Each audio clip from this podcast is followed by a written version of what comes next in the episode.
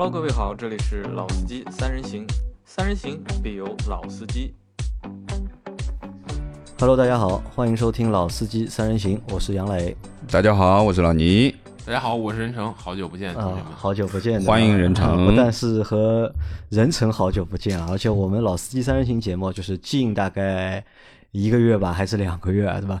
也好像也很难凑齐，就是三个人，对吧？嗯今天好不容易就是节目就是凑齐了三个人，因为任成是这个星期正好是在上海，任成在上海是参加什么活动啊？是呃，我参加这个不，我不是参加，我是观摩上海的这个玩具展。他们其实不不单纯叫玩具展，他们是四个展，呃，合四为一，嗯玩具，然后幼教，呃，版权，嗯，可能还有一个是什么母婴用品吧。母婴用品对，但跟我们比较相关的就是玩具，因为有很多东莞的模型的工厂，他们会来参加这个展。嗯，那这里边就有我们很多老朋友，然后，所以我每个每年这个玩具展，我都会来上海观摩学习一下。啊，我们已经很长时间没有就是遇到人成了，包括也有很多小伙伴都在后台问我，就是人成什么时候来参加节目？本来是在国庆期间，本来是想和人成就是约个几集节目的，但是好像也是各种原因嘛，就是没有约成。人成是最近怎么样？现在？呃，其实没有来参加节目，最重要的原因是因为我现在暂时是离开汽车媒体这行业了，啊，因为之前不干汽车媒体了？没错没错，我现在是一个。呃之之前我不是一直标榜自己是潜伏汽车媒体圈的模型贩子现在这个潜伏暴露了，这这这暂时潜伏不下去了，啊，还在寻找机会。啊，现在是正儿八经的，就是模型型贩子子的对是这样的啊，那今天啊，就是我们反正任成是第一集嘛，就是因为任成来上海呢，肯定不会只做一期节目的。那基可以本上多聊一会儿啊，可以会聊，除了这期节目之外，可能还会和任成聊个，就是至少两期节目。那我们这期节目其实是和老倪啊，我们之前是定过内容的。嗯，那最近其实有一台车啊非常非常的火，对吧？五菱的凯捷。凯捷？包括我们的就是听众小伙伴们，好几次在直播的过程当中，大家都问到这个车，包括还有我们的小伙伴也有人订了这个车的。那我和老倪啊，昨天呢，我们去试驾了一下，就是五菱的这台凯捷。凯捷任成知道这台车吗？我知道，我知道，但是在我的印象中，一直以为这是一个嗯微客精装修、精装修、精装修之后的一个成果。你看到过那个车的样子吗？我在大街上并没看到过，大街上没看到过，因为我嗯离开汽车媒体圈大概有半年时间，我感觉这个新车的资讯和或者说跟新车接触的机会 显著变少了之后吧，它有很多这个感觉上会不太一样不，太一样，不太一样。。对，那我昨天和老倪两个人，我们去到了就是五菱的四 S 店去试驾，并看了这台车嘛。就是我们来先来聊聊这台车吧。就是其实凯捷为什么会那么火？就就像任成，任成说他已经就脱离了这个 就是汽车媒体圈子嘛，对对吧？对资讯其实是不太就是不是所有资讯你都了解或者都知道的嘛。但你还是知道这个车很火，对吧？对，你是怎么说？为什么说这个车很火？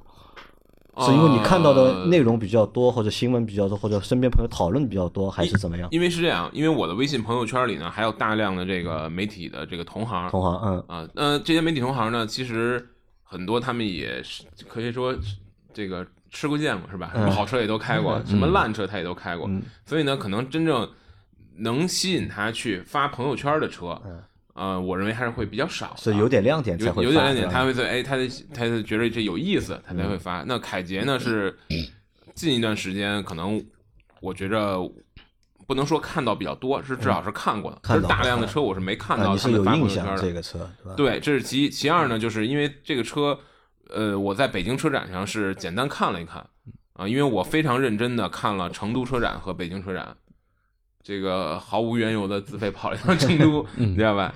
过早的完成了这个以以纯车迷身份看车展的这个夙愿。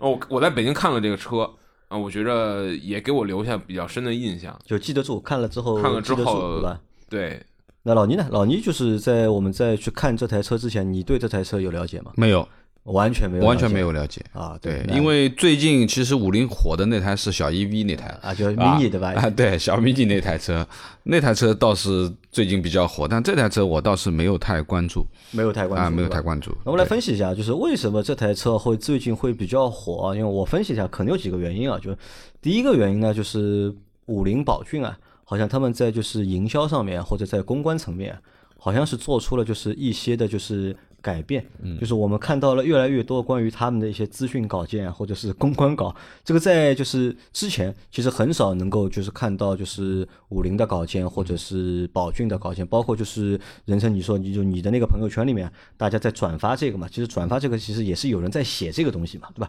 如果要没人写的话也。也没人会去转发这个，那可能一方面是在就是营销上面，在广告营销上面，那可能就是五菱和宝骏做出了一些就是变化，这是一方面。那第二方面呢，还有可能是和什么有关呢？就是你看凯捷这个车的车型啊，对吧？其实很奇葩嘛，对吧？它定位这台车是一台 MPV，对吧？但其实看那个外观很像那个不像 MPV SUV，对吧？很像一台 SUV。但其实这样的车型，其实在宝骏上面，在去年还是前年其实已经有了。那个宝骏是前年还是去年是出了一台就是 R M 五，对，就是一台长得像 S U V 一样的 M P V，但那台车上市之后，就是一直其实不温不火，销量其实也比较差，就是和它之前的宝骏七三零啊有着一个比较大的一个就是销量的一个差别。嗯，那可能那这个车放在就是五菱身上啊，因为在我们的印象当中，五菱应该是什么样的车？那可能就像任晨说的吧，微面。对吧？因为人成对这个车的第一感觉就是一个就是微面改嘛，对吧？微面魔改改成一个就是……难道真的不是吗？我我严重怀疑这个底盘肯定还是用原来的一些微客的车基础上来做开发出来的东西。我在我在车展看了之后，我也是这个感觉。你是这么觉得吗？我可能就是大多数小伙伴对五菱啊，其实就是这么印象嘛。因为五菱神车嘛，五菱宏光，对吧？宏光其实就是一个微面，对吧？你要说它是一个 MPV 啊，其实更像一个就是微面，或者像一个就是小面包车。但是这一次就是凯捷这个车的外形啊，就是突破了就是 五菱所有的这个车型的一个外观，对吧？让大家就是眼前一亮。这不是原来宝骏五三零吗？呃，不是，不是，不是。真不是，真不是，真不是，有可能，但有可能这个底盘用的是五三零的那个底盘。对我，我觉得这个是有可能，因为其实是吗？呃，就几个车型嘛，就改来改去，来回改嘛。因为凯捷这个车的外观其实是让大家就是留下了比较深的一个印象，但这个留下深的印象是因为什么呢？是因为和五菱本身的车型啊，各种车型的就外观变化的。是有点大的。那本来我们就是，说实话，怎么说呢？就是我以前就是我开那个宝骏七三零嘛，对吧？我开宝骏那个车，就说实话，我妈就老是怼我嘛。她觉得这个车就是一个就是城乡结合部的，就是那个人开的一个车，对吧？她说你不应该开这个车，每次你开这个车出来，她都觉得就是特别的，就是没有面子，对吧？那可能宝骏和五菱的车以前留给我们的就是这样的一个印象，但这次凯捷这个车一看呢，啊，就变正常了，对吧？我觉得。看那个外观啊，就像很像一台就是正常的一个家庭，正常的一个用户，对吧？开的一趟正常的就是乘用车，而不是一个工具车，或者是不是一个拉货的，或者靠这个车赚钱的一个车，对吧？那我觉得这可能也是就是让大家留下印象，就是比较。大的第二个点，那第三个点可能是什么？也是就是这个车啊，就是卖的比较贵啊。那这个车对五菱来说卖的比较贵，它是八点九八万，对吧？到十一点九八万，对吧？嗯，这是五菱大概有史以来卖的最贵的一台车，对吧？那这个可能就说是这个车不管是外形，对吧？还是就是那个定价，嗯，都颠覆了就是本身五菱产品的那些特点。那让这些让大家就是留下了一个比较深刻的一个印象。那我们先来聊一聊那个老倪觉得这个车外观到底怎么样？那么昨天你是看外观看的最多的。嗯，我谈谈对于宝骏或者说五菱的看法啊，就是说，因为大家知道，就是五菱基本上都是我们说的微面啊，或者说是呃面包车。那么其实我看过很多。五菱或者宝骏现在在出的 SUV，其实有一个统一的感觉，就是瘦高，瘦高，它不太宽啊，感觉是很窄的轮距上面啊，很窄的。但这台车我仔细看了一下，包括我们坐进去以后，能感觉到这台车蛮宽的，变宽了。哎，这台车感觉就是很正常了，就是不像以前看宝骏很多车，或者说五菱的车，感觉就是要翻掉那种感觉啊，开快了拐弯可能会翻。那这台车看上去就是说，从它的宽度啊，这个宽度达到了幺八八零，啊，这个宽度是蛮大的，那么比较正常了。而且呢，呃呃，那天我们去看这台车的时候，能感觉得到，就是说这台车它的比例各方面还是可以的，就不是像有些车你一眼看上去就不是很协调。那这台车看上去是蛮正常的，而且呢，呃，高度也不是很高，感觉就是有点七不到哎有点低低的，有点宽。那么这个呢，我觉得从第一印象来说，我觉得呃，这像台正常的车啊，正常的车。那么这个外观上面，其实说实话，我是不太喜欢，就是说大灯和行车灯分开的这种设计。我其实你喜欢一体式的，哎，我我不太喜欢这种。当然，现在很多大部分的自主品牌车其实都选用了这种前脸儿啊，包括现在其实我觉得这个前脸和和那个那个福特的那个锐际的吧呃锐啊不是和探界者啊，探界者啊，和探界者很像啊，那个前脸就是行车灯在上面，大灯在下面的啊。当然就是说，呃，的确这台车是还可以，挺漂亮的啊啊。我不接受，不代表其他人不接受嘛，对吧？那么我觉得、呃、蛮正常的一台车，啊外观包括那天我们在试的时候那个颜色啊，那是台蓝色的那个车啊，深蓝色的，呃，我觉得也也挺漂亮，也挺漂亮那台车。从外观上面，我觉得很正常，很好那台车。说明它现在有关注度的话，我觉得应该是比较正常的一件正常的。哎啊，那其实你就从这台车上面啊，可以看到一个点啊，就是我们在之前一直说嘛，自主品牌啊造的车啊或者做的车内饰做的比较好，对吧？或者内饰会比一些同价位的，就是合资品牌来的就是更炫酷一点，或者更就是感觉更好一点。但你看从这台车开始，就是今年我看到很多的自主品牌车的外观啊外形，对吧？造的开始也变得好看了，对吧？特别是在今年，就是有一台长安有一台那个引力，我不知道，呃 Unity 是吧啊 Unity，Unity，我不知道那个任成有没有印象？那台车那个外观就啊那台车很漂亮，那台车很漂亮，对吧？包括就今年那个哈佛的那个 H 六的换代，对吧？我觉得换的也比较好看。包括就是今年的那个就是在 SUV 销量排行上一直排在第二名的那个长安的那个 CX 的是七五吧？七五 Plus 在七五 Plus 对吧？外观也比较好看。那现在好像自主品牌啊，就是对外观这件事情也越来越注重了，或者说呢，也找到了一个就是解决这个车型外观这个美感的一个方式，就。这个车造的就是越来越好看了嘛，对吧？我们来说一下，就这台就是那个凯捷啊，它的一个车身长度啊是四八七五，对吧？宽度幺八八零嗯，蛮宽高度幺六九零，对吧？它有两个版本嘛，一个版本是两当中两个版本是幺六九零，还有两个版本是幺七零零，对吧？你看。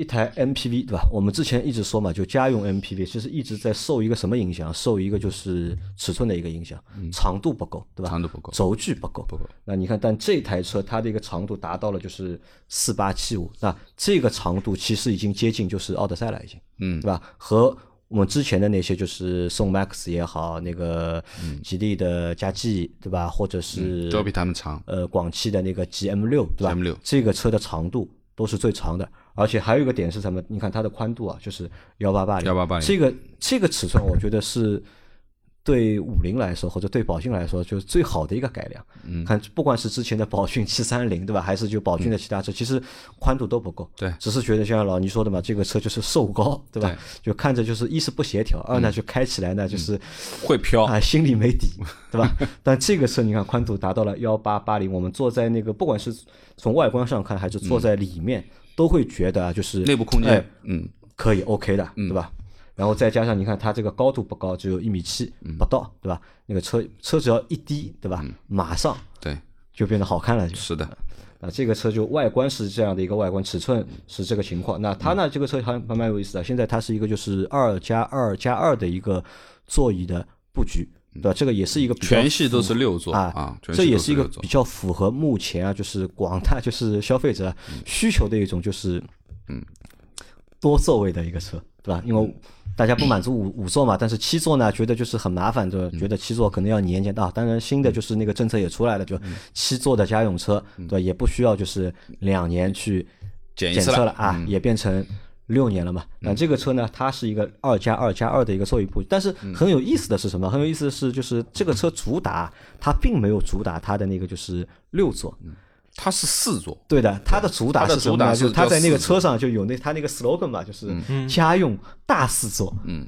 ，MPV，哦对吧？它提倡的是一个家用大四座，而且这个大四座就是说实话，真的是大。是蛮大的，对吧？因为我们看就一般的就是我们小的 MPV 啊，就是第二排，对吧？你两个就是独立的座椅，那可能有一定的就是前后调节的一个就是距离嘛。嗯。但这台车非常神奇啊，就是它的第三排是隐藏式的，就算一个就是魔术座椅，对吧？和那个本田那个车是有点像的，对吧？当你把第三排就是藏到那个地板底下之后啊，嗯，它那个车就第二排它可以往后拉，非常长。非常长，对。吧？因为昨天们我试了一下，我们也在那个就是试的过程中，我也发了照片嘛，发在我的那个朋友圈里面。这个可能是我看到就是在这个级别里面，甚至就是比它大点车。我那个就是我的那个 G M 八，嗯是那个五米车长了嘛，五米车长，轴距要将近三米嘛，但是也放不了 它那么长。呃，我昨天试了一下，我就特地把所有的位置都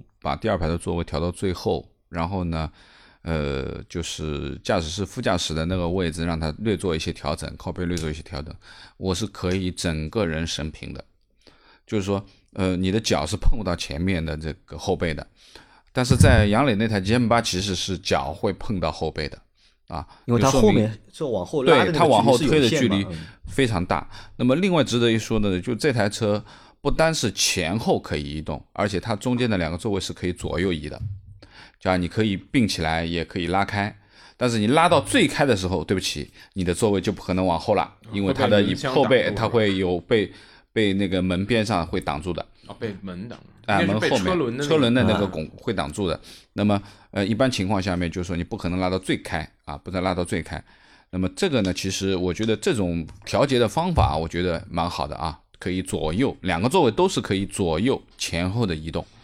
那么这个应该说呢，也是蛮好的一个啊，蛮贴心的一个。啊，那还有什么呢？就是这台车的就是空间啊，就是前面我们说的是一个乘坐的一个空间嘛，对吧？不管是因为六座的话，如果坐六个人或者坐五个人，那么相对来说比较挤，对吧？因为受那个车身的那个尺寸的限制。但是如果是四座情况下面，对吧？这个第二排无敌，我觉得第二排是无敌。那如果除了就是乘坐空间之外，它的一个储物空间，嗯，我觉得也是非常吓人的。对对吧？那个车你在三三排座椅都放起来，就就是都竖着的情况下面，就它竟然还有一个后备箱，而且它那个后备箱是一个下沉式的，非常大。非常大，对吧？对，我觉得可以放二十九寸旅行箱都没问题，放两个，可以放两个卡在里面，那绝对没问题。如果你把第三排如果翻起来的话，对吧？那后面的那个空间对。又变得就是巨大了，就。对，其实原来杨磊跟我，我们那个时候再去看宋 MAX 也好，或者说佳佳绩绩也好啊，或者说我们去看那个那个 GM6 呃 GM 六，其实我们一直在说啊，家用 MPV 这个尺寸很尴尬的就是，当你坐满人的时候，嗯。你没有行李空间了，这是一个比较尴尬的一个状态啊，就是六座或者七座的状态下面。但是这台车是完完全全不需要担心的啊，因为我们做了完整的一个测试，就是你所有的位置都翻起来，然后调整到一个标准的位置可以坐，你后备箱的空间是巨大的。我觉得我我讲的夸张一点，可以放一台电视机没问题啊，就是我觉得这个是它非常值得夸奖的一点，啊，这个是在同级别里面啊，或者同价位里面啊，就是嗯它在空间的优势上面真的是是无敌的嗯巨地巨大，对吧？好，那就是说完了这个空间，再说一下这个内饰的感受了。你觉得昨昨天我们坐的那台试驾车，你内饰感觉怎么样？内饰的感觉呢，因为它是一个浅色的座椅，但是呢，可能这个 4S 店呢不太勤于打理的，相对比较脏啊。因为浅色座椅一旦黑了以后就很难看啊。那么，但是是呃我因为我是先坐啊，杨磊先开，那我就体验了一下，我把座位放平放倒，然后调到各种各样的位置去体验这个座椅的舒适度。我觉得舒适度没什么大的问题、啊。那个椅子可以就蛮厚的，椅子蛮厚的，蛮软的，哎，挺好的。那么最主要的是什么呢？就是呃，我觉得还是一些细节上面的东西是绝对可以挑得出毛病的，就是一些塑料件，我觉得还是有毛刺，感觉上面是不够不够不够细节的啊，不够细节的啊，。其实这个我觉得很五菱嘛，对吧？其实和这个就是 它内饰的一个就是做工啊，对吧？或者是设计，对吧？嗯，我觉得和五菱这个品牌啊是吻合的。啊是对等的，我啊觉得。是吻合的，是吻合的。那么，呃，最主要的就是说什么呢？就是其实它内部空间是足够大嘛，嗯而且呢，天窗也很大啊，天窗也很大，可开启式的，半段可开启的。那么它是呃全部就是三排座椅都有出风口的啊，都有出风口的。那么也有独立的这个 USB 的接口，每个都有啊，每个位置都有。我觉得还是蛮照顾这个这个第三排的乘坐人的啊。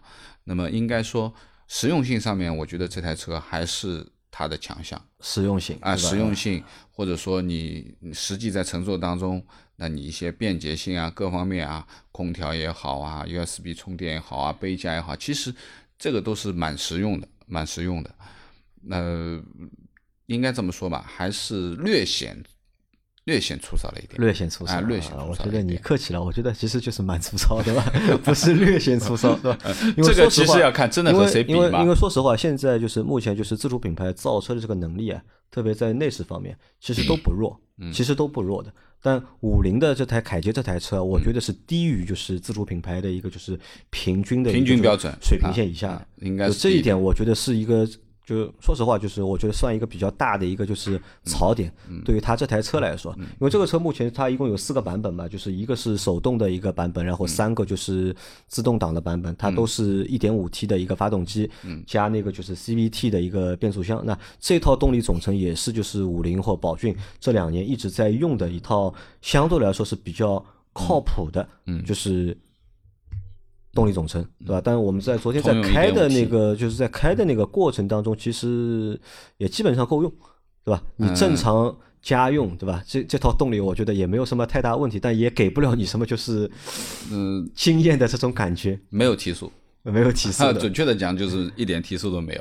因为我看，因为它没有提速是原因什么？它那个就是它那个扭矩啊，要到两千两百转之后就算到两千两百转也不行，我觉得就这台车小马，拉大车，呃，小一点五 T 啊，其实车但是现在标配都但都是一点五啊一，点五 T 其实你看大家都在用一点五 T，但它这个一点五 T 啊，开下来这小一点个感觉啊，就是相对来说觉得比较弱一点。比较闷，因为这个是应该好像我我如果没搞错的话，在就是发动机是跟通用的五三零的那发动机是一样的，嗯，就开起来那个首先它那个 CVT 就跟日产搞的呃跟本田那种 CVT 感觉就不一样，它就是那种特传统的 CVT 那个感觉，嗯，你踩下去之后它的传动的效率，声音上来了，哎车子没动。它的传动的这个这个效率是稍微有一点低的，比现在这些咱们已经习惯了那些好的 CVT 产品来讲，对，感觉是比较低的，有点像恨不得五年前、十年前的那种那种。呃，五年前、十年前，本田或者大众啊，啊有点这那个那个奥迪有点开上用的种那个就是老的那个轩逸的那个感哎，觉。对对对，像那个老的奥迪那个二点七 CVT 的 A 六那那种变速箱，我只是说变速箱的那个感觉啊，就是你一脚油门下去之后，你感觉动力要等一会儿才能传到车轮上，但是发动机可能先声音已经来啊了，对转速已经飙起来了。啊，但不管怎么样，就是在这台车上用这套动力总成，我觉得还是就是 OK 的，因为呃五菱嘛，其实它也也只有这一套，就是相对来说比较拿得出手的，我就是动力总成。我保留意见啊，我觉得就是对于这样一台车，因为它的车长已经超过了四米八，那么一点五大 T 的这个发动机，而且它这一点五 T 的功率也比较低嗯啊，就是传统的我们可能都达到一百二十五千瓦，乃至于一百三十千瓦都有可能的，一点五 T 调得高一点的话，对吧？它这个只有一百零八，那么而且又配了一个 CVT，那肯定这个和我们说的我们正常的驾驶感受上面来说，的的确确是觉得不够稍微弱一点，啊，不够。那么，因为我也尝试试了一下，甚至于说我说我要换一个 S 档试一下，杨磊说我不用试了，我已经试过了，啊，没用啊，换了 S 也没用啊。那么可以这么说，就是你心平气和的去开它。啊，因为毕竟这是一台家用 MPV 嘛，就是让你带着家人出去旅行啊，或者说短途啊都行。那么四平八稳的开它，我觉得没有什么问题。但是如果说你要希希望它能够提提速、超超车，那我觉得可能在高速上还是比较啊，累的，对会会啊，会比较累的。而且你看这套动力总成，我觉得嗯也是在目前的就是这个就是自主品牌啊动力总成的一个水平的一个平均线以下的以下也是以下的，我觉得。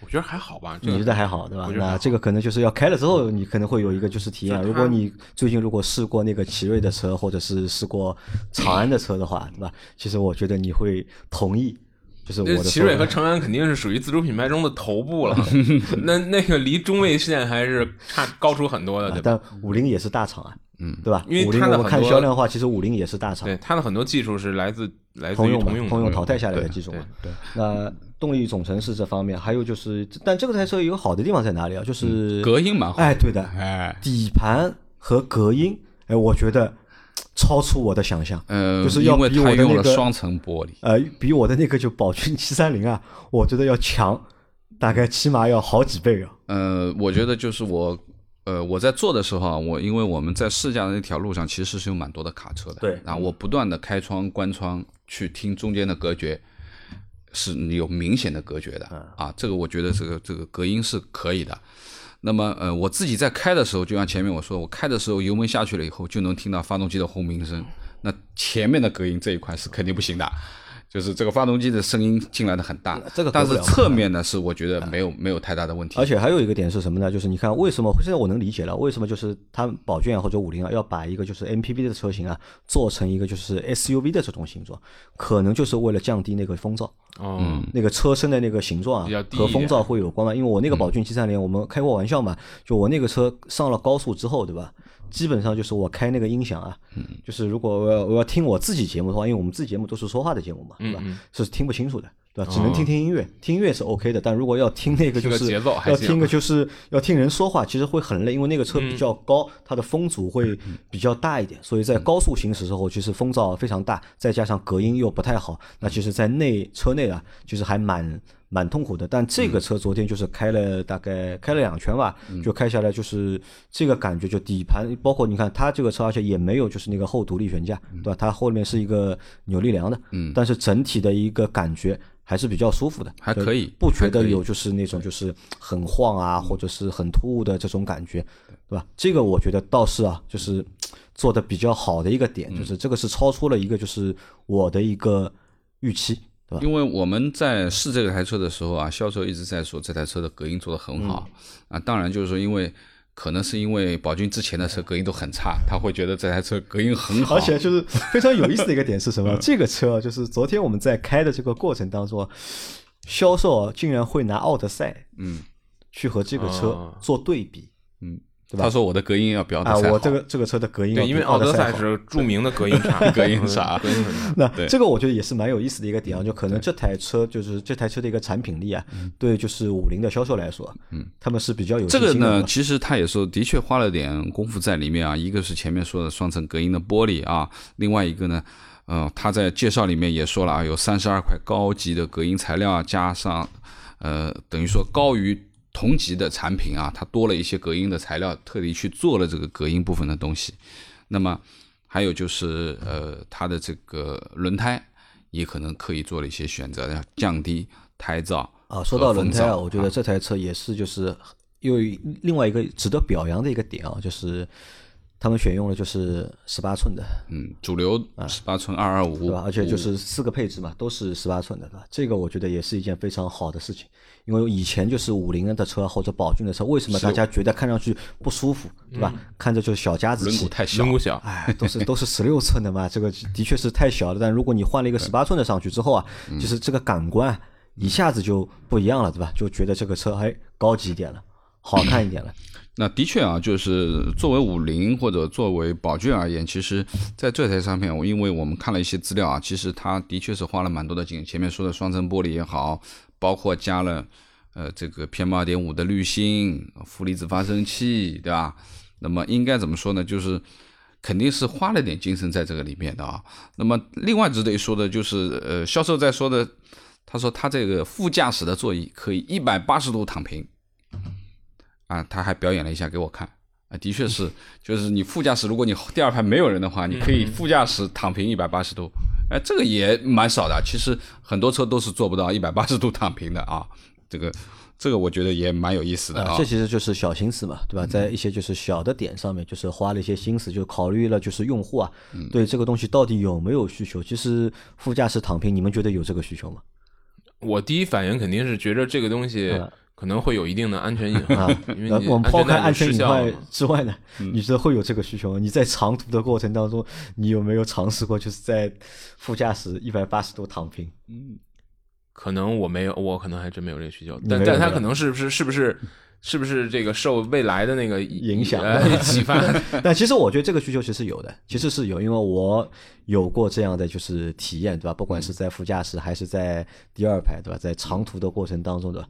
我总想找一个姿势，对吧？能够躺平，对吧？能够睡一会儿，或者是休息一下。我们在最后再来说一下这台车的那个就是配置吧。这台车的话，其实嗯，配置我只能说正常，对吧？和目前的这个就是自主品牌的一个配置水平啊，是达到了一个平均值。嗯，对吧嗯？OK，对吧？该有的在它的顶配车型上面，该有的配置就全有了。那这台车顶配车型它还配备了就是 ACC 对吧？自适应巡航有 ACC 啊，啊有对吧？在只有它顶配的那个车型上面有 ACC 的自适应巡航，然后嗯包括那个全景主影像的那个就是主动安全，它有那个主动刹车嘛。那其实这些配置啊，我觉得对这台车来说，呃，有那么一点点的就是高级，有点或者是奢奢侈是吧有一点奢侈，有一点奢侈。尤其是对宝骏来讲啊，对宝骏来说，或者对啊就对五菱来说特别是对对五菱来说因为宝骏的车就是基本上都有这个配置了吧。对对但对对五菱来说，那所以说，从我们前面说的那么多东西啊，其实也能够印证啊，就是为什么大家对这台车就是这么的，就是感兴趣，嗯，或者这台车就是有那么大的一个就是反响，对吧？大家会愿愿意花时间，对吧，去讨论一台就是五菱出的就是 MPV 或者是 SUV。好，那么这个是车的一部分，我们说完了啊，就是车其其实车基本上就是这个样子了。就大家如果对这个车感兴趣的话，那可以去四 S 店去试一下这个车，而且就是这个车现在目前是卖的非常好。我们昨天去问了那个销售嘛，销售和他和我们说，就是上海，就上海目前是整个就是凯捷车型就是销量排第二名的城市，第一名是哪儿？柳州呀。哦哦，第一名肯定是柳州嘛对对对对，那第二名就是上海，对吧？上海大概他说是300这个月目前已经卖了就是三百台了，300台你知道一天他们接待那个就是试驾要多少人？猜猜看，不知道。二三十个呀，一天要接待二三十个排队啊！你要试驾要排队，要排队。这个你可想而知啊，就是大家对这个车多有多感兴趣。我我觉得这个是因为我们呃，我们也试了很多很多的车啊。嗯那么这次比较奇怪的是什么呢？就是我们这次去试车的时候，我们正好在一个厂门口，因为要左转嘛弯掉头，结果被一个路人路人把 拦下窗户扒下来来问这台什么车，然后你这 4S 店在哪里？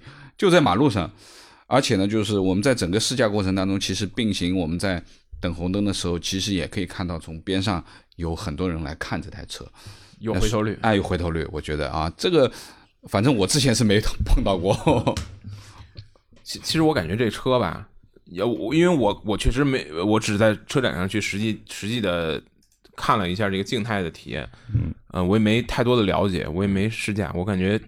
这个半年没干汽车媒体，再回到咱们这个节目，风风向变了，啊，这个世界这变了，我告诉你，这个这个角角色变了，原来就是我跟你们讲第一手的信息，现在我要听你们讲第一手信息。但是我看了这个车的整个配置、价格，还有所有这些东西之后，我觉得这个车其实，呃，之所以它能引起这么大的这个关注度，嗯，我我我坦白讲，我觉得是这是因为它是一五菱，嗯。如果它不是五菱，如果这个车是吉利，嗯，是长城，嗯，是这个哪怕说它是江淮的这个这个什么车，是奇瑞的什么车，嗯可能大家热度不会这么高，因为嗯因为这个反差比较大，对对吧？它这个都说现在都说这反反差萌嘛，是不是？它这个也是，就是它反差比较，你原来感觉它就是一七三零那样一个一个满足你最基础最基础的出行需求的车，到现在呢，你看，哎。它变成一个你至少看得过去，你至少觉着作为一个咱普通老百姓开着，蛮正常的一台不，说你多长面子吧，嗯肯定不跌面子的这么个车。挺好。这个呢，就是这这是让我印象最深的一点。其实为什么大家这么多关注，并不是因为车本身有多好，很大程度上因为它是五菱你你有这个反差的这个这个效果。然后其次，我觉得从产品上来看啊，这个最大最大的这个这个亮点，可能就是它的这个，虽然它推推推崇的是什么大四座或者什么的，我觉得可能最大的这个优势，或者说最大的它的特点，应该是不是还是它这个第三排？因为我或者说它的行李的空间，它留给行李空间的，这个就是这个位置对对吧？因为我看到这个车其实四米八很很是一个很惊悚的长度了。啊你想一下，四米八是一什么概念？大概就是要比就是比叉五小一点，嗯，对对吧？就比叉五小，跟跟 Q 七差不多，嗯，四米八多嘛。所以这个其实对于一个十几万的车来讲，达到这个体体格不容易啊，能能达到这个车长的，咱就在这个价格上来说就没几个，对，对吧？就掰手指头数，你可能什么瑞虎八什么的，个别的有几个车，瑞虎八也没有四米八，没，有，没有没有，瑞虎八就是四米七啊，只有四米七就是接近这个数数据的，你就掰手指头数就没几个，就能、嗯能能入流的这个品牌啊，就不入流那什么海马什么都不算。嗯，这这个我觉得是一个的弱点优点啊。其实仔细看了，我在车展看这个车的内饰，就给我的感觉，哎，反正对得起它这个价格，嗯对吧？就是没有跳出价格的局限性，价格局限性就是这车，呃你你看这个自动挡最低配的是十万，呃，这个九万六千多，然后高一点就是十万九千多，这个肯定这两个配置是主销的配置，对吧？手动挡肯定买的比较少，那个 ACC 肯定要的人也，我认为也是不多的。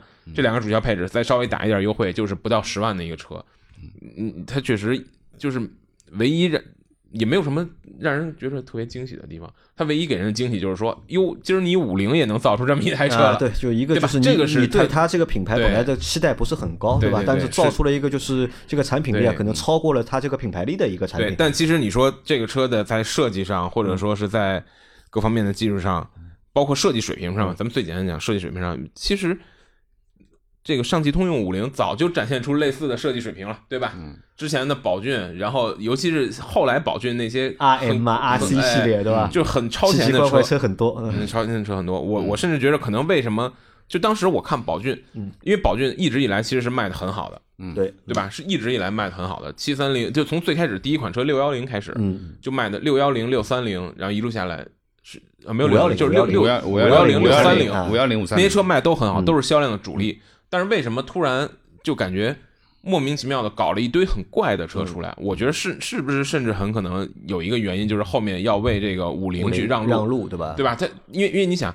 作为一个产品，如果你作为一个汽车的产品经理，这个车已经卖的非常好，就五五五三零那些车，其实销量都都很可观的，你不能说非常好，至少是很可观的。但这些车你突然把它要更新掉，更更新成一些很怪的车的时候，你要下多大的决心，或者说你你为什么要干这件事儿，对吧？你这不是这不是 这不是一个给自己添堵对吧？挖坑的事儿吗？但我觉得我的看法是这样的，就是会不会以后就是所有像五三零那些比较正常，嗯五三零、五五幺、五幺零那些车嗯都是比较正常的车，对吧？会不会以后这些比较正常的车就会以类似于凯捷这样的身份出现在五菱的这个品牌旗下？那说到那这里边会不会又有一些？呃，说到这个，我们可以展开说一下，就是其实就是在任晨眼里，就是宝骏之前销量一直不错，对吧？那像宝骏之前的就是宝骏七三零、宝骏五幺零、宝骏五三530对吧？其实销量都比较稳定的，都还都不错的。但其实从去年还是前年，就是出了那些奇奇怪怪的车型之后啊，就是什么 R M 五啊、嗯 R C 三啊、RC R 三啊这些车型出了之后啊。包括就是宝骏也改标了嘛，本来不是一个码头嘛，后来变成了一个就几何型的一个码头。那其实就是改了之后啊，就是其实卖的并不好。因为我之前一直想做节目聊一下这个事，但是一直一直没有时间。因为其实我看了一下，就不好的一个最大的原因在哪里呢？就是定价的问题，价格高了。因为在我们的眼里，或者在大多数消费者眼里，就是宝骏也好，五菱也好，可能就是一个就是宝骏可以卖到个就是六万块到八万块之间，对吧？五菱可能就是四万块钱、五万块钱的一个产品，但可能品牌啊，因为其实五菱啊，就是也是大厂，对吧？它这个造车的能力也蛮强的，对吧？可能他也不甘于就是老是造就是低价的一个产品，因为为什么？就是你们看，就我们看今年的那个就是五菱宏光的那个销量，你在前几年五菱宏光每年就是每个月你卖个就是四万台，甚至卖个五万台，是一个家常便饭。但是到今年啊，就是二零二零年啊，就是五菱大概一个月只能卖两万多台，对对对销量下了一半，对吧？因为可能是什么？可能真的是消费升级，对吧？对你看，在高端产品里面消费升级是比较难，但是在低端的产品里面，对用户消费其实还是能够升级的，对吧？对我本来只有一个就是六万块钱或者五万块钱预算，那现在我能够咬咬牙，对吧？我能够买一个七万块或者八万块，甚至因为产品现在多嘛，因为产品他们也降价，对吧？那么可能那些本来只能买四五万产品的用户啊，他垫垫脚，对吧？他能够去买五万、六万、七万的产品，对对对可能逼就逼着啊，就是像宝骏也好。逼着像五菱也好，它一定要去升级它的一个产品。那它这个产品的升级，无非就是在品牌上要做升级，对吧？换 logo，嗯，因为五菱之前用的都是那个红标嘛，嗯，那这次的那个凯迪好像是一个银标，银标。对吧？要看上去和之前的感觉不高大上太一样哎看上去高级一点。包括那个宝骏，它也换了那个 logo，新的标也换了那个宝。骏其实那个严格上来啊讲不能叫换了，啊对，因为它原来的车都卖嘛。对，它是叫新宝骏嗯嘛，它又拉了一个新的一个产品序列出来，新宝骏。那我们现在看到这台就是凯捷，对吧？你你看凯捷这个车，其实车型本身在那个就是宝骏上其实已经有了，已经就是 i 对 m 五，对吧？对那这个引起大家关注，可能就像任晨说的一样，本来大家对这个品牌啊这一个期望很低很低，但出了一个产品高于了这个就是品牌的一个实力或者是能力，所以大家就目光或者注意力都被这台车对吸引掉了嘛，对吧？但你看五菱如果现在要做这个车，对吧？那第二个问题就来了，就是这个凯捷现在虽然说非常叫好，对吧？非常叫好，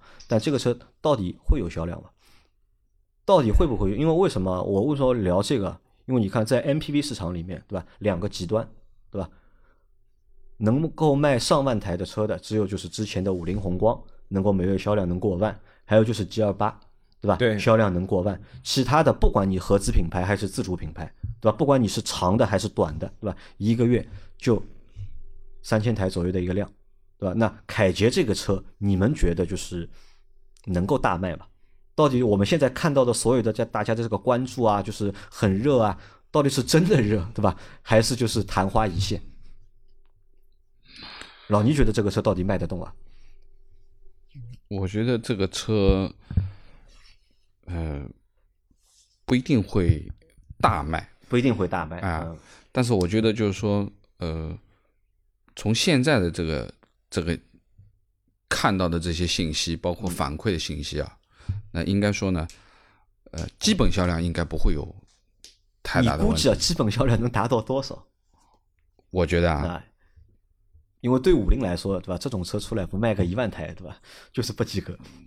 你觉得它能那我觉得一万台可能可能到不了一万台到不啊，了。我觉得能够够上个六千八千的就不错了。我跟老林想法差不多，哎差不多我觉得因为你你想现在这个 MPV 它毕竟是市场容量，它就是这样，对对吧？嗯你不可能一一就是你要想改变市场的这个每一就每种车型的这种细分，你必须得有那种惊艳的产品，或者说是颠覆性的产品，对吧？就是你你原你原本 SUV 的市场就本来就小，对就是你 MPV 市场本来就这么大，嗯这样一款车，我觉得是不足以说把原来嗯想买 SUV 的人嗯拉过来买 MPV 的，呃，所以啊，我在想，所以它只是一个也有可也也有可能是什么？也因为这个原因啊，不会太也把这个车型啊改成了一个 SUV 的一个形状，对吧？因为大家不喜欢 MPV 嘛，消费者不喜欢但我 MPV 嘛，我我觉得就把它当做一台就是 SUV 去看待。还有一个呢，就是基于它的价格啊，就是说，当然配置上面其实是蛮多的，也蛮丰富，它顶配十二万，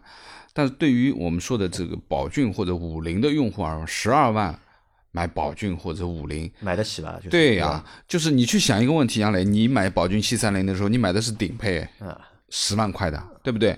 那么大部分买宝骏七三零的呃都是买顶配7万多？块钱的，啊对呀、所以这也是一个问题。也就是说，对于销量而言，我为它打一个问号。其实还是基于我们说的这个宝骏或者五菱的原有的这些用户的对消费升级的话它它盘在这里它踮踮脚能到底踮多少，能够多少，这是很重要的一件事情。如果说它原来是一个十万标准的，踮一踮十一万、十二万，我觉得没问题。但如果说原来是一个八万以下的标准，那你要让它上到十二万，就是加了百分之五十啊。这个车出来之后，主销车一定是八万多，对啊。你想想我实际成交价我也觉九万九万我我也觉得手动这个车就是手动不是手动那么你这你还有降价其实就买一个那个自动的那个低配或者中配就可以了。自动低配，我估计像这个车的话，降价空间也不会太多吧。哎，给你个三千到五千最多了。对吧？不可能，因为从来风格就是这样子的嘛。那么另外一点就是，其实我保留意见，我说这个车为什么不可能会卖的嗯。非常非常好，其实是基于我们第二站对。去看了吉利的车，好，我们来第二段啊，就或者是这期节目的最后一段，就是我们先讨论一个问题啊，加计是吗？这个车到底香不香？你们觉得？我觉得不能不能这个 这个不是这个车的用户，其实对对对，因为人成不是这个车的用户，对吧？相差太远了那么其实我大多数的就是二胎家庭或者对车的就是乘坐数啊，就座位数有要求或者对空间有要求用户啊，其实都是很在都在关注嗯。这台车，因为包括我们群里面有一个小伙伴订了这个车啊，然后我们的那个苏大密，他其实也在等这个车。等。这个车，我们有一个小伙伴很有意思啊，他是之前是一直在问问题嘛，他本本来打算是二十五万左右买一个六座或者是七座的 SUV，他想要一个六座的嘛，但是二十五万他找不到就是合适的六座的 SUV，只能找到一个那个现代的那个就是胜达。就新的那个新胜达。嗯，但是呢，他觉得那个韩国车销量比较少，对吧？他对那个产品就是不太放心，对吧？他一直在纠结，但是他在上个星期他就去看了这个车，他一看之后，对吧？当场就下定了。那他觉得哎看了之后他就满意，对吧？他觉得这只有十二万，买个顶配的也在十二万，是只有本来预算的一个就是一半，对吧？然后各种功能、各种需求都能够满足到他，那么他就选了这个车。那么，但是我们昨天在发那个，就是发那个，就发了那个叫啥？发了那个短视频嘛，发在那个抖音里面，也发在了那个就朋友圈里面嘛，就是大家都在讨论嘛这个车。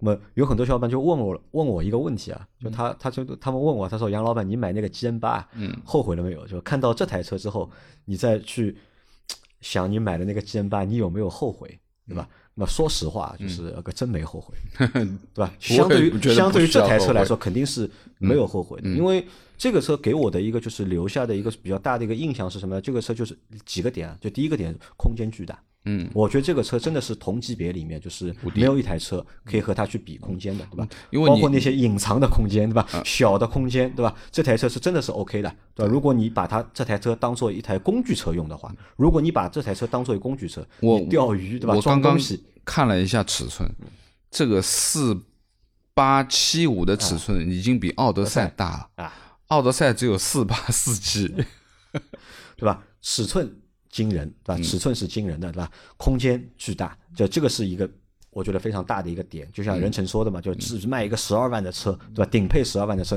嗯可以造那么大，这个是不容易的一件事情，对吧？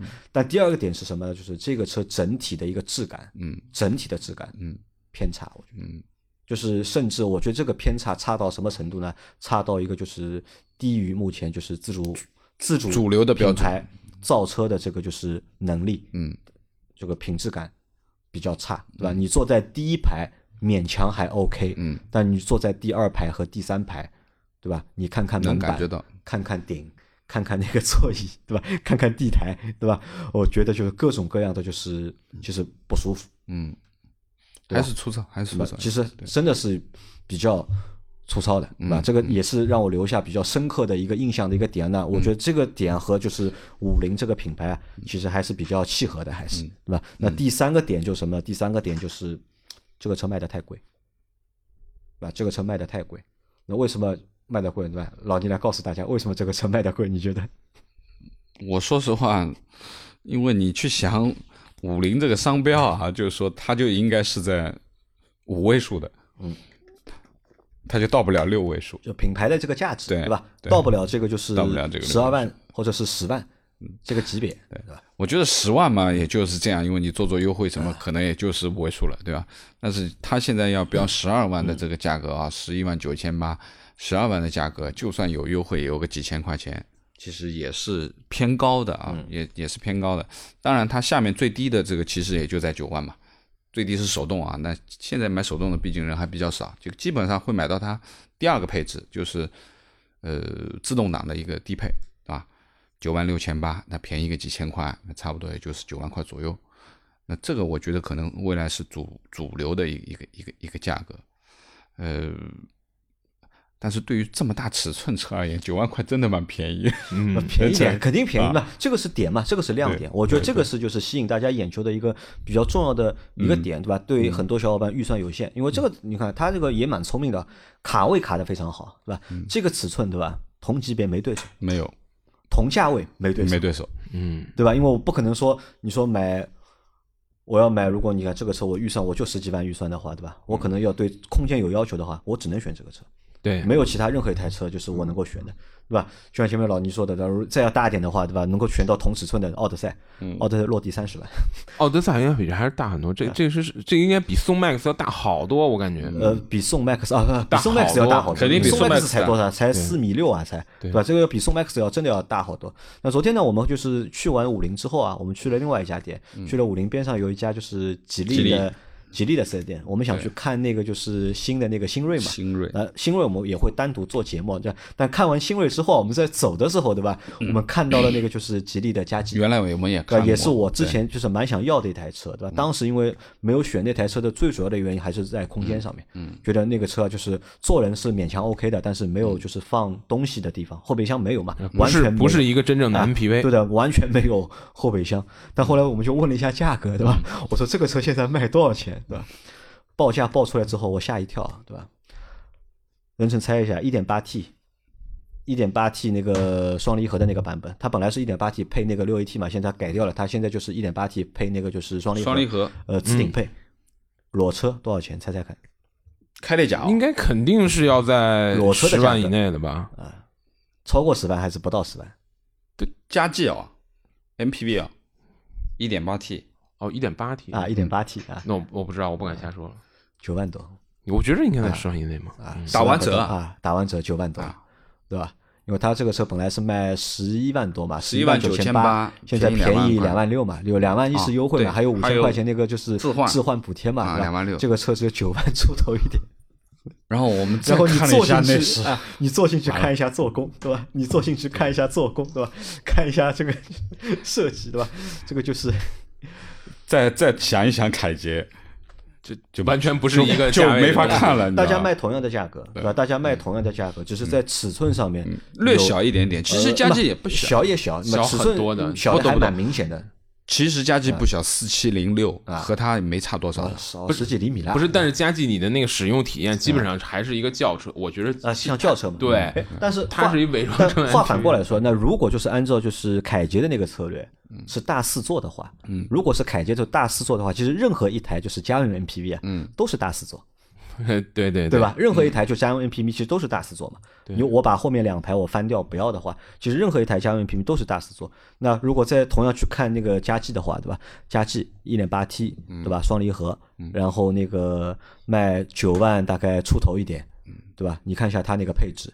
对吧？看一下它那个内饰的做工，对吧？看一下它的 整体，对吧？那我觉得这又是明显就是一个就是两台车辆在两个水准上的两个产品，差很多，差很多啊，差很要真的要差很多。那那我同样我有九万多的预算，我有十万的预算，那我为什么要选就是五菱，对吧？我为什么不能去选佳绩？所以我刚才啊跟你我选吉利，因为吉利目前在自主品牌里面，它品牌力目前是自主品牌的第一名，对吧五菱是自主品牌的销量里面，五菱是第一名，对吧？一个头一个尾，但又都是两个就是第一。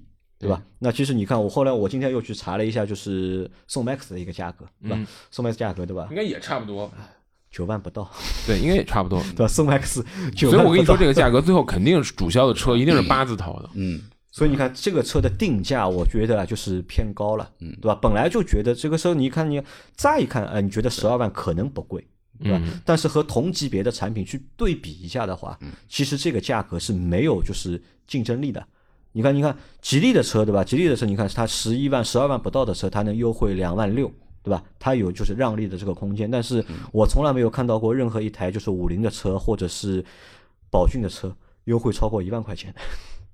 对吧？因为他们本身的定价其实不高嘛，本身定价也不高，所以它能够让的这个空间相对来说也是少的，对吧？所以我在 我在想啊，这个车到底是真香吗？那可能我觉得也不是真的香，对吧？如果你单独放在就是五菱里面看这个车的话，可能是蛮香的，的确是做了一台就是超出五菱水准的一台车对。但是纵观就是整一个就是家用 MPV 市场的话，那其实比它优秀的、比它好的车，其实还是蛮多的，我觉得，对吧？因为你也不能说我只要空间，我其他都不要了，对啊对吧？如果我真的只要空间的话，那么也不需要加那个凯捷，七三零，对吧？不，七三零空间没它大，它空间肯定比七三零大，对吧？高度不够啊高度我我直接买那个嘛，那么直接买那个嘛，直接买那个五菱宏光嘛，嗯，对吧？我真要空间的话，金杯，啊，对吧？那所以说这个车，我觉得大家如果对这个车感兴趣的话，就因为很多小伙伴都对这个车有兴趣吧，我觉得你感兴趣一定要去试驾，一定要去一定要看去开一下看一下啊实车，一定要去开一下开一下，对吧？看一下，然后呢，再去看一下就同级别的其他的 MPV，你也去试一下，试完之后再做选择。再做选择。而且我相信啊，就是基本上试完之后啊，我相信有至少百分之五十的用户，嗯，会放弃这个车，因为对五菱来说，我认为啊，我认为就是他要做的一件事情是什么呢？不是出奇奇怪怪的车型，不是挖空心思。我觉得五菱要做的一件事是什么？提高品质。我觉得这个是对五菱来说就是最重要的一件事情，因为五菱它不缺品牌知名度，对吧？五菱也好，宝骏也好，他们是有品牌知名度的，而且这个知名度要大于就是其他的那些就是自主品牌，对吧？而且它也不缺乏就是造车的这个能力，或者是它的用户也很多。对他来说，我觉得真的要你要提升这个品牌这个知名度，或者提高这个品牌力的话，我觉得还是要提高它的这个车的一个就是品质。品质，啊，因为质感质感对，因为说实话这台车就是我可以说一个，就我很负责任说一句话，就这台车没有我的宝骏七三零质感质感好，嗯，就我的宝骏 G 三零其实是一个已经淘汰的产品了，已经。你你是说哪方面质感？就是你坐在里面，就是看这个车的，就是感官。我们不说摸，哦不能摸，摸大家都是塑料，对吧？对对不能摸，就光靠眼睛看，对吧？我觉得就是嗯宝骏的那个车的那个内饰的一个质感啊，包括开起来那个感觉，都要强于我昨天开的这台就是有那种这个这个车的这个车的内饰有一种就是强强烈的廉价感。呃，强烈廉价感嘛，这个和设计会有关，但是你还要和设计有关你还要和做工也有关，对吧？如果你做工 OK 的话，你设计看上去不 OK，其实我觉得还是材料的选用和细节上面。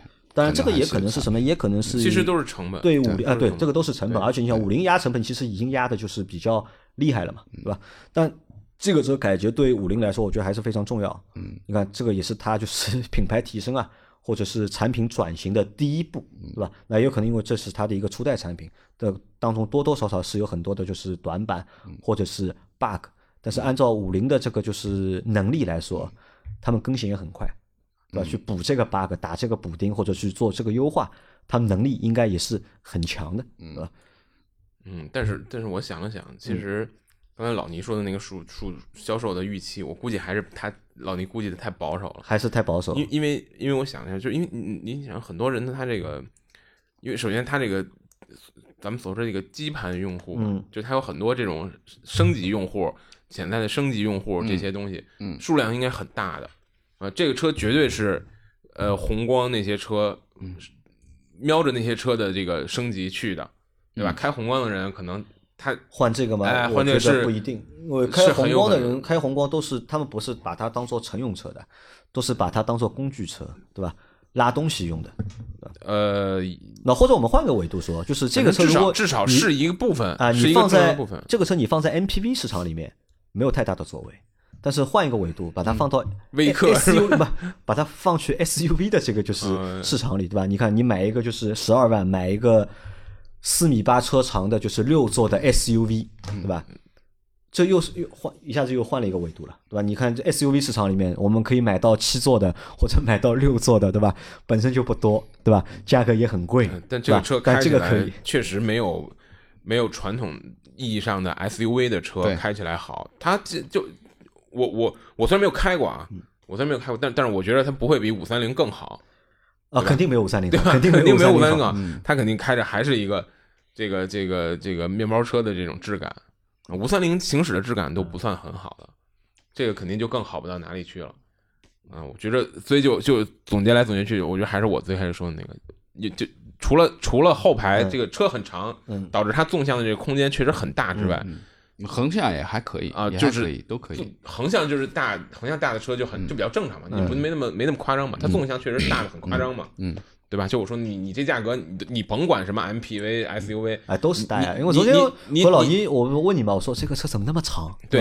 你这个价格找不到这好高级啊，这个车好高级，对吧轴距两米八，你这个价位很难找到一个，嗯甭管是什么车型，都很难找到一四米八的车了。嗯，那这就是一个除了这个之外，可能唯唯一它之所以能引起这么大瞩目，唯一就是因为它是宝骏，呃，宝骏对吧？对它是五。菱好，对，那最后啊不它是呃五菱对这个节目，我们这期节目差不多也到这里啊。那我嗯觉得就是随着就是五菱的这台新的车型凯捷问世之后啊，就是整一个其实整一个就是中国的乘用车市场啊，我觉得是在发生就是各种各样的就是变化。那这种车型的诞生，对吧？其实也是变化之一。那相信啊，就是随后啊就是我们的其他自主品牌，对吧？嗯也会出更多就是大 合四座啊，不一定是大四座，对吧？符合市场需求，对吧？因为这个车其实它的设计其实是符合市场需求的，它是找到点的，而且定位我觉得还是准确的，实用主义。实用主义，对吧？那这个变化就慢慢的会来了，对吧？大家就慢慢看吧，反正后面好玩的车啊，或者有意思的车，我觉得还蛮多的，包括我们去看的那台就是吉利的新锐，新锐那这台车，对吧？看完之后，嗯，就是我有想买的冲动。呃点一个大大的赞，就真的是点了一个啊吉利版的领克零三，我能这么理解吗？哦，我觉得，不是不它不是领克零三，我觉得它是吉利版的 S 六零沃尔沃，S 六零，对吧？哦，换个标03就行了因为我觉得换个标就可以因为很多小伙伴说嘛，他说这个车啊，就是这个车上真的上之后啊，他们在考虑啊，还有多少人会去买就是领克零三，对吧？